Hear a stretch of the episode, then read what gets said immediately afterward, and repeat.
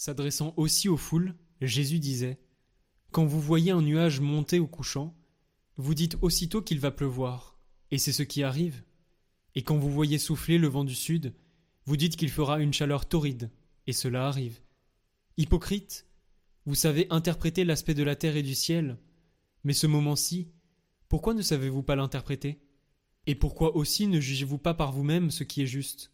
Ainsi, quand tu vas avec ton adversaire devant le magistrat, pendant que tu es en chemin, mets tout en œuvre pour t'arranger avec lui, afin d'éviter qu'il ne te traîne devant le juge, que le juge ne te livre à l'huissier, et que l'huissier ne te jette en prison.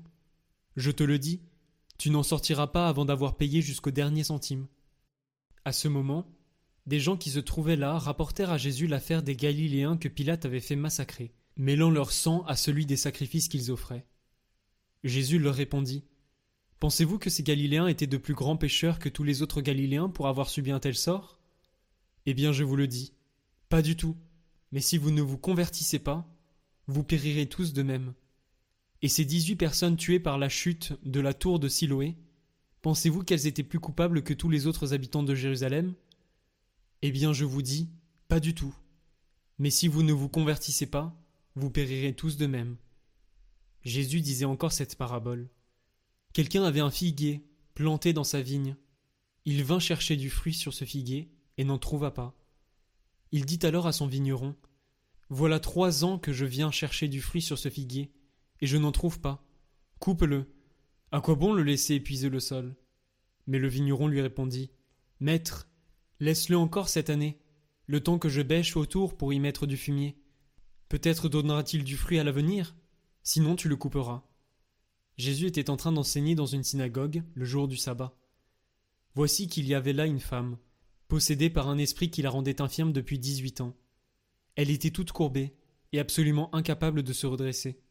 Quand Jésus la vit, il l'interpella et lui dit Femme, te voici délivrée de ton infirmité. Et il lui imposa les mains. À l'instant même, elle redevint droite et rendait gloire à Dieu. Alors, le chef de la synagogue, indigné de voir Jésus faire une guérison le jour du sabbat, prit la parole et dit à la foule Il y a six jours pour travailler.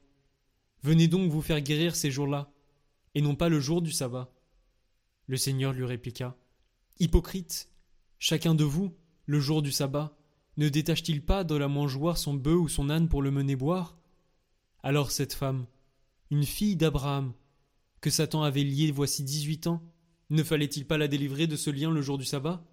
À ces paroles de Jésus, tous ses adversaires furent remplis de honte et toute la foule était dans la joie à cause de toutes les actions éclatantes qu'il faisait. Jésus disait donc À quoi le règne de Dieu est-il comparable? À quoi vais-je le comparer? Il est comparable à une graine de moutarde qu'un homme a prise et jetée dans son jardin.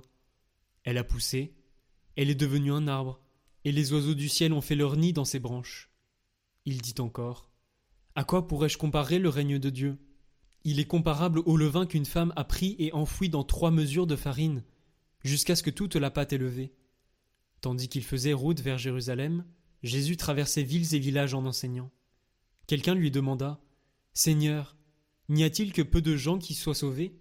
Jésus leur dit Efforcez-vous d'entrer par la porte étroite, car, je vous le déclare, beaucoup chercheront à entrer et n'y parviendront pas. Lorsque le maître de maison se sera levé pour fermer la porte, si vous, du dehors, vous vous mettez à frapper à la porte en disant Seigneur, ouvre-nous. Il vous répondra Je ne sais pas d'où vous êtes. Alors vous vous mettrez à dire Nous avons mangé et bu en ta présence, et tu as enseigné sur nos places. Il vous répondra Je ne sais pas d'où vous êtes. Éloignez-vous de moi, vous tous qui commettez l'injustice.